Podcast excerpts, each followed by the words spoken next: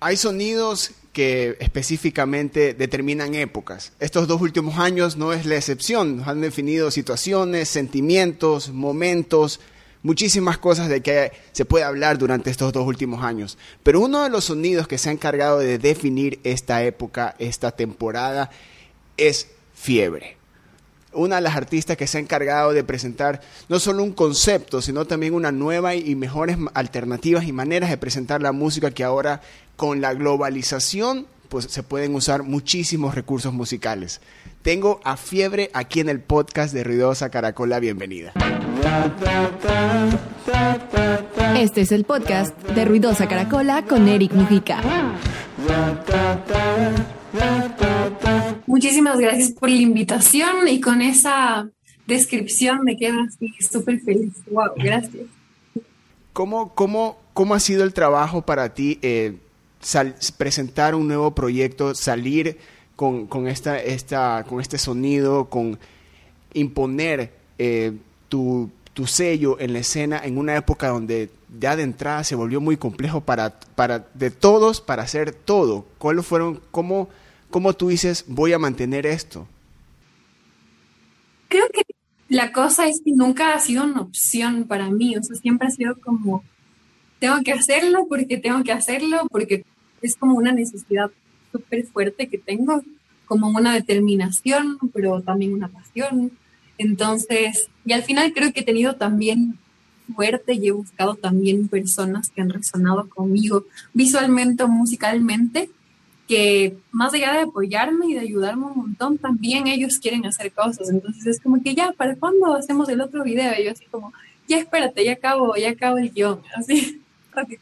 Entonces es, es lindo tener como ese entusiasmo y por otro lado, en serio, es como una necesidad. Así. También, Solo ya eh, no Claro, no, es, es, imposible parar. Llegaste a un punto donde estabas lanzando muchísimos sencillos, 2020, 2021, lanzaste un álbum y, y, eso, y eso como que amplifica muchísimo más el reto. También, eh, ¿cómo para ti como artista, siendo eh, un, un, proyecto en lo que se, tú eres la imagen de este proyecto, pero también la gente que se involucra contigo, ¿cómo tú logras de que tener también ese convencimiento con tu equipo de trabajo de que hay, un, hay un proyecto enorme en una época compleja y donde lo que tiene que este, sobresalir es el amor al arte y, y, el convencimiento de que esto va a funcionar. Yo creo que ha sido poco a poco, como que no es que a la primera que hice algo, una canción o un video, la gente estaba tan convencida y yo tampoco, porque antes yo tenía un proyecto que se llamaba Biotrash.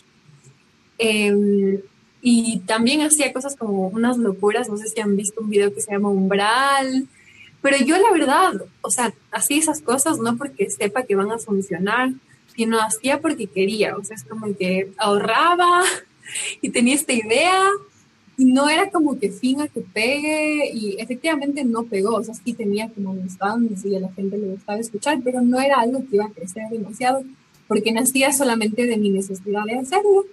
Y la gente que fue trabajando conmigo en esa época, como que los que se quedaron, son gente que se quedó, que se quedó fascinada de, de ciertos conceptos o de cómo sonaba. Y cuando empezó a hacer fiebre, creo que es porque ya había entendido lo que realmente quería hacer y tenía como un poco más fuerte para realmente compartir con otra gente, o sea, que sentía que iba a resonar con otras personas. Y creo que eso fue lo que al final como que unió un, un grupo de personas que les hacía escuchar las maquetas, tipo a los productores que trabajaban conmigo, al Dami y al Mar, y escuchaban las maquetas y se relacionaban con eso, entonces decían, sí, hagámoslo. Eh, no importa cuánto nos demoremos, pero vamos a hacer. Y lo mismo ha pasado con, con la gente que ha trabajado en el medio audiovisual y todo. Lo que escuchan la canción o leen el guion y ya, o sea, se sienten cercanos a la idea y creen que, que, va a funcionar por las cosas que ya hemos venido haciendo. Entonces, no sé, se pone como cada vez un reto más grande igual, porque ahí está esta cosa de, ¿será que hay que hacer entonces más y más chévere y con más detalles? O lo más importante es lo, lo, que estás diciendo. Entonces siempre es como que esta cosa entre cantidad y calidad, que creo que ahorita para mí es más calidad. Y empezaste grande, o sea, el proyecto empezó grande eh, de manera también audiovisual. Eh, hablando de las personas que tienes involucradas en tu proyecto, que también son, es como que es un grupo que se encargó de mover, de darle como que una sonoridad a esta época, que son quienes ahora son miel también. ¿Cómo, cómo eh, para ti fue ese proceso de, del demo a la canción final? Porque igual la recursividad de la época es como que es más exigente ahora es muy más exigente. Yo diría que mm, la maqueta, o sea, mis maquetas como que siempre ya tienen una esencia. Eh, y el problema que antes tenía, antes de montarle a Mario Damis, que le decía escuchar a otros productores, empezaba a trabajar con otros productores, y llevaban esa esencia que yo sabía que tenía esa canción como a otro lugar. Y yo como que les daba referencias estaba todos decían, no, es por acá, es por acá hasta que un día solo escuché, estaba en un estudio y al lado estaban el Martín del Dami y Miel, y escuché lo que ellos estaban haciendo y me quedé así como, wow, así, y los manes también estaban escuchando lo que yo estaba haciendo, entonces después nos encontramos como en la sala y los dos nos dijimos, ¿qué, ah, qué chévere lo que estabas haciendo, ah, sí, qué chévere también lo tuyo. Y ahí surgió una cosa que es como, tenemos como un, gustos muy parecidos y ellos son hasta mucho más jóvenes que yo pero, y tal vez en ese momento no tenían tanta experiencia, muy bien fue el primer álbum que produjeron en mí, no. Pero para mí era ya todo que ellos cacharan lo que yo cacho. Y efectivamente, como que llevar la maqueta después a una canción que quedó súper increíblemente producida, como Rush o como Petróleo, como que ya, por más que fue un proceso largo y de prueba y error y de miles de detalles, porque ahí el concurso de quién es más detallista, como que no sé quién gana, porque somos así como un poquito frikis de esto. Em, pero ya eran, eran solo detalles, era solo hacerlo. No era como que, a ver, te explico porque mi esencia es esta y escuchas estos sonidos, como que ya ellos estaban respirando lo que yo, lo que yo estaba buscando. Entonces, fue un proceso súper lúdico al final, como que de encontrarme, pero también de conocerles a ellos y de encontrar otras opciones que no había visto para mi álbum y fue súper chévere.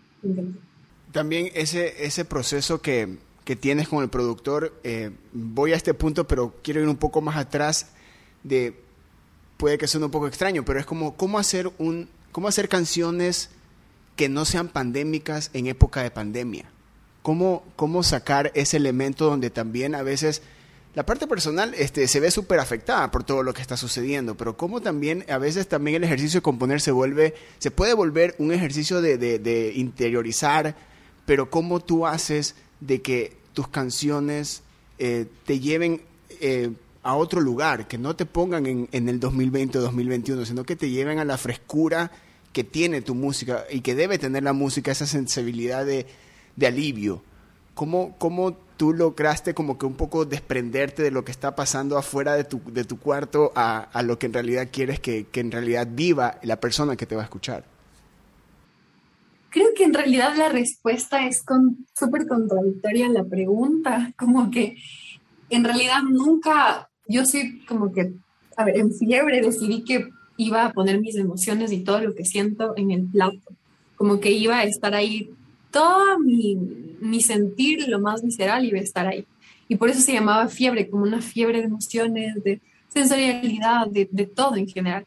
Entonces sí está. Lo que pasa es que esas emociones de la pandemia y todo están ahí en mi música. Únicamente que como que intento darles tal vez otro ecosistema, por así decir. Como que, por ejemplo, pantalla no. Obviamente es fuerte en el sentido de decir como que estamos casi siempre en la pantalla y solo nos relacionamos ahora por Zoom o mandando mensajes, memes y de alguna forma como que a mí siempre me ha parecido súper como aséptico, como que frío. Entonces, al estar cansada de todo eso y de darme cuenta también de las caretas de las personas y lo poco reales que pueden llegar a ser, como que se unieron estas dos ideas y dije, pantalla no. No sabía ni cómo era la letra, pero se llama pantalla no la canción. Me gusta mucho encontrar como un concepto que después durante la canción soy súper como irónica, satírica y, y también full real en momentos, pero me divertí de lo que era una cosa existencialista, que en realidad la canción es existencialista. Eh, también me divierto alrededor de esto. Y yo creo que eso fue lo lindo, como al final no tiene solamente un tono. Y por eso creo que es divertida esa canción, porque al final te lleva a, muchos ambientes y, es full grubera y es rara. Entonces es como, creo que en todas las canciones hay full emoción, como y full, full existencialismo. Es como que petróleo es como que tú sabes al petróleo, ya lo se refleja lo que no se ve, sí se te ve. Em, y si te digo que te queda bien el petróleo encima de tu piel, responde baby, contéstame, la indiferencia no te queda bien. O sea, es como que al final es sacar como un, sacar un, un lado súper empoderado y súper fuerte, pero de una situación que está fea, porque al final si le dices a alguien que sabe a petróleo, obviamente es una persona súper tóxica. Claro. Entonces, creo que son muchas realidades humanas que se hicieron súper claras durante estos últimos dos, tres años. Y, y yo soy una persona súper existencialista, ¿sí? Y también, también soy súper positiva, o sea, tengo como que estos dos polos, es como, soy full existencialista y soy súper positiva. Entonces, como que, ¿cómo poner eso en, en mi música? Creo que son estas canciones súper emocionales, súper fuertes, pero al mismo tiempo que tienen full groove y se ríen de sí mismas y se siente como un empoderamiento, yo creo también de esas mismas emociones, que al final son una fuerza, porque yo creo que quien no siente nada, como que obviamente no va a tener nada que decir y nada que aportar. Es interesante. es interesante, disculpa que te interrumpa, es interesante que dices la parte de que eres consciente de que eres bien eh, existencialista y bien positiva, o sea, tienes estos dos polos, pero mientras vas hablando estoy como que analizando de que ese punto medio de estas dos cosas es donde sale esa ironía sobre, sobre lo que tú quieres, como cómo llego, como uno estos dos puntos sin que el uno se vea afectado por el otro.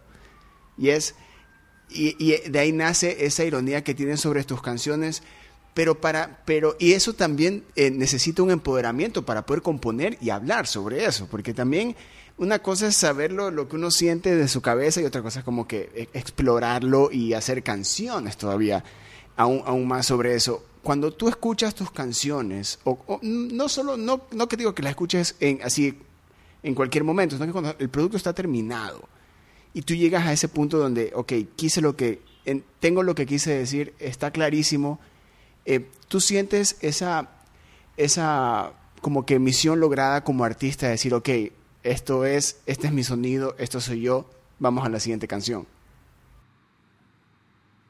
Sí. Sí, sí es una parte en la que, en la que no hay canciones o cuáles son esas canciones que a ti en un momento te pusieron un momento de, duda o de que fue un reto, porque a veces también eh, eh, nos encontramos con esa, eh, nos encontramos, nos encontramos con nosotros mismos y es como, ¿y aquí cómo logro llegar de punto A a punto B sin que se vea afectada la canción? ¿Cuáles son esas canciones que a ti en algún momento te pudieron haber llevado a eso? Algunas, o sea, hay muchas, por ejemplo, como que el álbum Petróleo originalmente tenía 10 u 11 canciones y al final terminaron siendo 8 porque esas otras dos o tres como que no llegaban a la calidad como conceptual y musical que tenían las otras, como que no se cuajaron en el proceso y no, no había de dónde, como que tal vez la idea no estaba tan sólida. Y yo creo que lo más importante para muchas cosas, como también para esto, es la intuición. Como que solo llegando ya a la época terminal del álbum, como que estábamos escuchando un montón las canciones y esas otras que también estábamos haciendo y solo decir lo que piensas como y lo que sientes, como que tal vez yo o el Martín alguien dijo como que no, esta canción como que no, no o sea, es que las otras están increíbles y esta, mm, no sé, así. Y como poner rellenos no me gusta, o sea, es como que no, no, es como que voy a dejar que estén 10 porque chuta 10 suena mejor, como wow, hizo 10 canciones, pero yo creo que es la calidad, es como eso, como algo que te mueva a ti. Cuando tu propia canción la escuchas y te mueve y te hace moverte o te hace sentir ciertas cosas, creo que ahí es cuando ya sabes que estás al menos cercano al punto B. Y hay otras canciones que tal vez nunca llegarán al punto B y eran un, un proceso para entender otras cosas. Y hay otras que sí hay que darles duro, pero sí salen. Por ejemplo, me pasó con Am I Being Dramatic, era como trapera al inicio, era full trap, así como un trap de marcha súper, súper friki, así como que yo había hecho esa maqueta y como unos beats raros, y era como que en producción con el Dami y el Mar era así como, mm, no, no, o sea, como que es chévere, o sea, la, el concepto es chévere, lo que estás diciendo es chévere, pero ¿a dónde vamos? ¿A dónde vamos? Y ahí el Dami se le ocurrió hacer una rearmonizada y en la rearmonización fue como, ya sí tiene que ser como RB, full más groove, como el resto de las canciones, ya. Y ahí sí fue como desbloqueada, pero uh, tuvimos una, una, cantidad de sesiones con esa canción que era así como, mm, ok, como, ajá, ese punto en el que no, no sabes si realmente vas a poder sacar esa canción. Y soltarlas es, eh, ¿te resulta difícil o es como, sabes que es verdad, no se puede con esta canción? En algún momento se podrá retomar o alguna parte se usará para, para otra canción, pero si te, no, no te resulta difícil como que soltarla, es decir, capaz el empeño, no se le dio el empeño o la siguiente. Creo que ahora se me hace menos difícil y justamente en ese momento del que te hablo en el álbum, como que se me hizo menos difícil porque en serio escuchaba las otras canciones y decía, wow, o sea, sí, me representan. Y las otras, y estas que te digo, era así como, mm, como que sí me daba pena, pero al final yo supe reconocer y me pasa que con el tiempo reconozco que tal vez el concepto, la idea de la canción no era lo suficientemente fuerte o no era una canción para compartir, porque yo, no sé, en mi compu tengo 85 maquetas de canciones que solamente me invento, no sé cuántas hay, no he contado, pero de ley hay full. Y, y, en el momento estoy trabajando únicamente en nueve de esas 80, me invento. Pero es porque esas otras eran como un desfogue emocional para mí y cachar una armonía y no sé, cantar de otra manera. Y X, Y, W, o sea, como que hay mucho proceso detrás de decir, ah, esa de ahí es una canción que vale la pena compartir, porque al final creo que sí hay que cachar esa diferencia, como que no todo lo que uno compone y que a lo que tiene cariño, creo que es algo para compartir, como que es, hay que hacerse esa pregunta, creo que es importante. ¿En qué momento de la composición eh, sale esa pregunta? ¿Es una vez escrita la canción? hecho el demo o hay un proceso donde tú, te das cuenta, no, yo creo que esto está muy personal o no, no, no quisiera que, fue, que eso esté en un álbum mío. ¿Cuáles son tus procesos para, para componer? Yo compongo de formas, creo que a ver, lo más importante siempre es estar reinterpretando cómo compones. Eh, eso recién me dijo una amiga y fue como que es verdad, o sea, y sí lo he hecho inconscientemente, pero ahora ya está súper consciente. Que mm, antes yo partía de loops, como que yo estaba muy obsesionada con las looperas de voces, entonces hacía algún loop de voz súper bonito que me encantaba, y ahí eso lo grababa y empezaba a cantar encima de eso, y después le encontraba una armonía con el piano, decía, ah, es esto, y así. Entonces ese era mi proceso. Eh, de ahí muchas veces me ha pasado que no sé, estoy en bicicleta o en el supermercado, súper distraída pensando en cualquier cosa y se me viene una idea de los coros, es lo que primero se me viene, como que tú sabes a petróleo, ya lo, como, va, entonces me lo grabo y me mando mi mail y después encuentro como la onda de todo eso, capaz en ese momento escucho y después de decir tú sabes a petróleo, ya lo ve, digo, hay un kick súper fuerte que hace tunta, tunta, y así me describo a mí misma la canción. Me pasa me pasa que el beat es muy importante, o sea, es como que yo he mejorado full haciendo beats en estos años, porque para mí, me acuerdo desde mis primeras maquetas que eran solo grabadas voces, por ahí un pianito, yo hacía los beats con la voz, era así como tunta, ta, ta, tunta, ta, tum, como que era, es full importante el ritmo, como que nunca ha sido muy difícil que un productor llegue y me diga de, de la nada, este es el nuevo ritmo para, porque en mi mente ya las cosas tienen ritmo, ¿me cachas?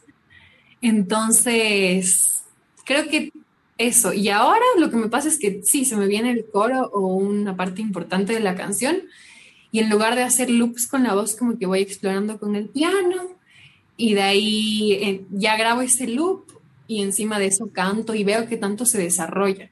Porque hay ideas que en serio dan, o sea, y, te estimulan y tú que ya hiciste el bridge y ya hiciste la estrofa y la intro y el coro y podrías tener otras siete estrofas más. A veces me pasa que en serio, eh, eso sí me han boleado full porque escribo unas letras así como unos papiros.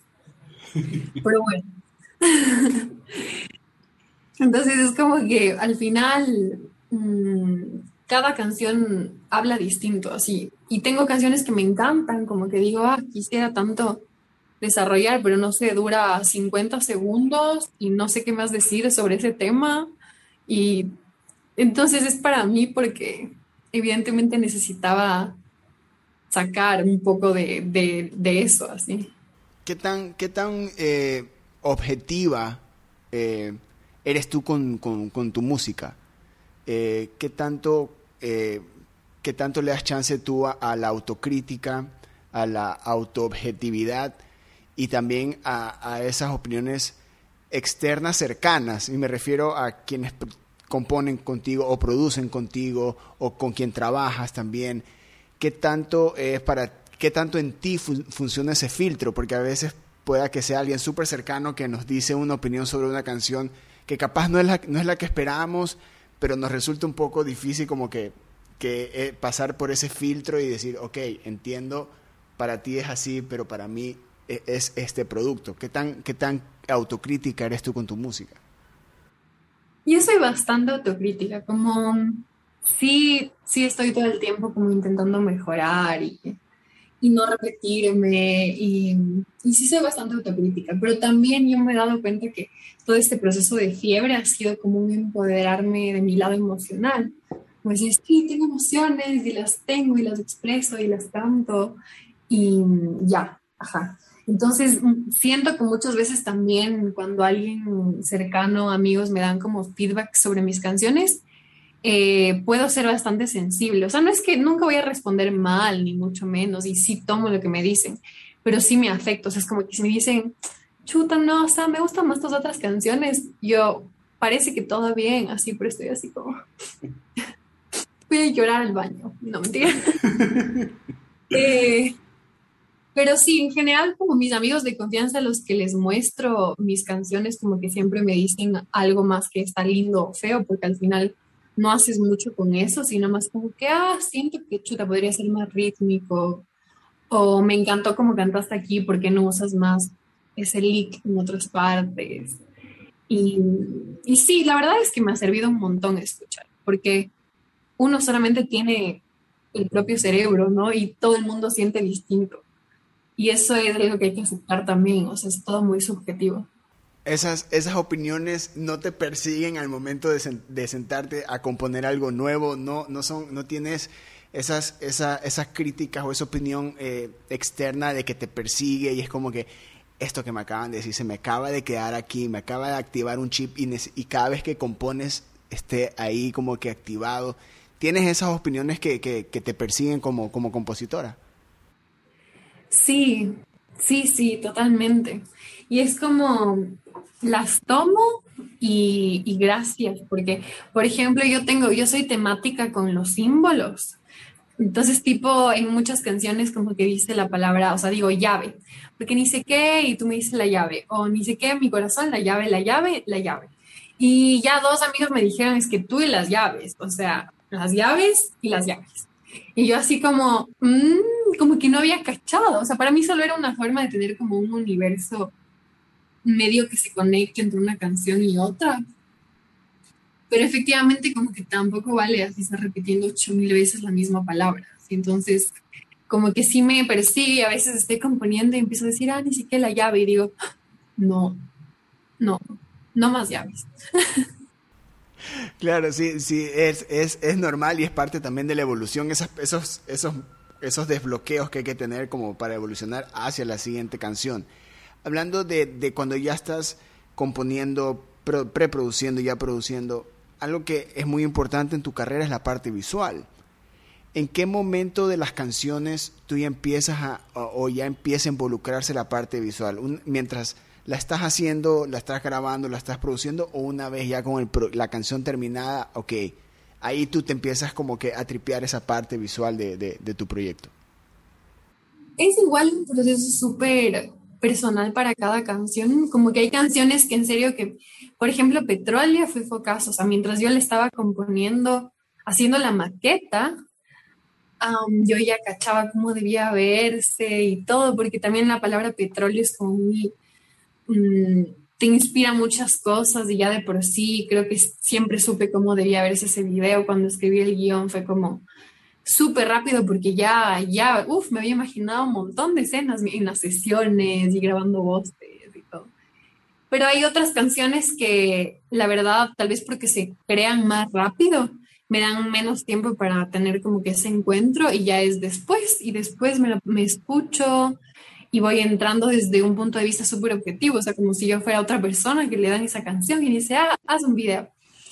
Y, mm, y es muy interesante también, porque al final es como abordar la cosa desde el otro, así.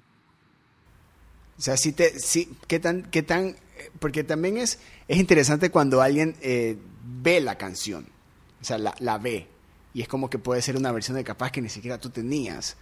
Sí, sí te da chance, tú sí te das chance como que darle ese descubrimiento a, todas tus canciones de muéstrenme qué hay detrás de esta canción capaz yo no vi. Sí, full, o sea, como que siento que he adoptado un proceso que creo que tiene algo que ver con la sinestesia, como con poder traducir unas cosas de un sentido a otro sentido. Em, yo estudié dirección de arte y diseño, entonces como que obviamente tenía métodos de lo que aprendí estudiando.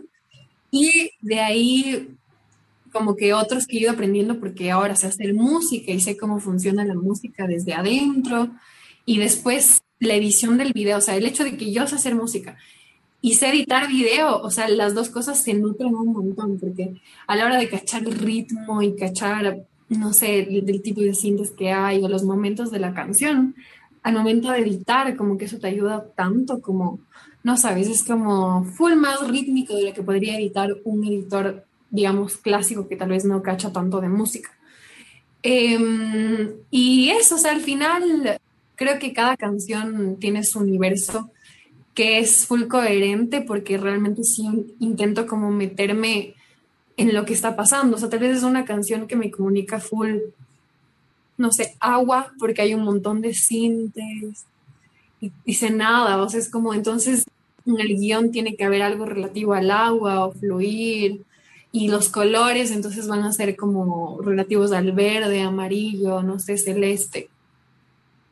Y ese tipo de cosas como que me ayudan un montón, como, no sé, por ejemplo, en Cell Phone yo la escuchaba y era así como, esta canción es demasiado fucsia, o sea, es fucsia, rosado, así.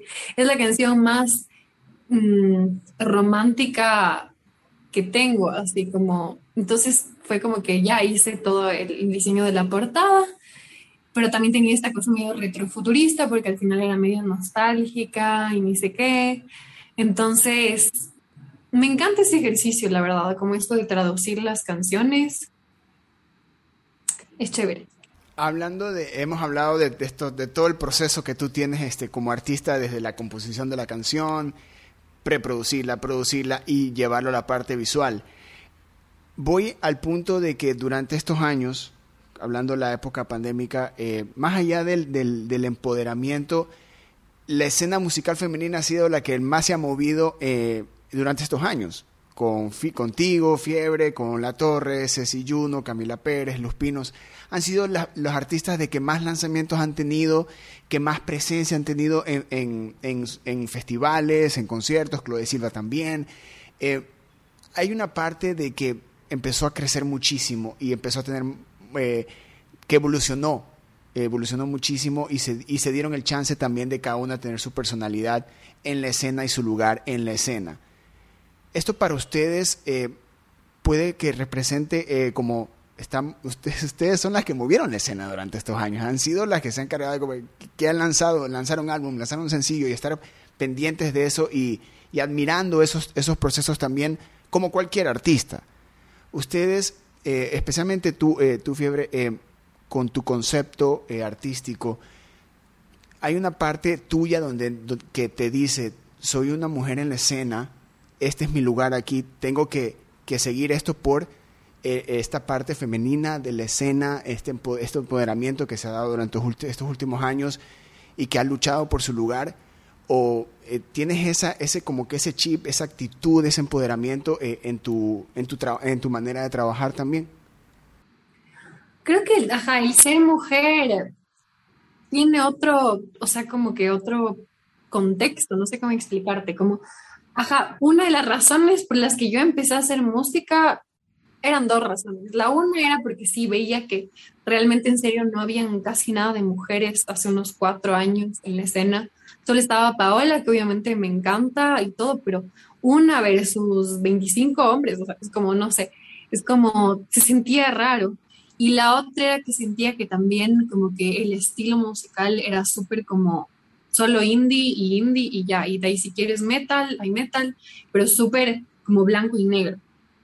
Y nada en contra igual de esos géneros, simplemente era así como yo había vuelto de Europa y en Europa como que vi tantas mujeres increíbles tocando y haciendo cosas full raras y empoderadas de su rareza de cosas místicas, no sé, estaba súper inspirada. Entonces, al volver, obviamente sí, me di cuenta de eso y yo siempre hice música, quise hacer música y progresivamente me lo me puso un poquito más seria y un poquito más seria y un poquito más seria, en parte también por eso, porque es como tienes un peso eh, tal vez hasta social, de estar representando algo que no ha sido representado casi en el universo musical ecuatoriano, o sea, aparte de, no sé, Sharon, eh, es como que no ves mucho personajes femeninos fuertes y un poco más, un poco menos como clichés.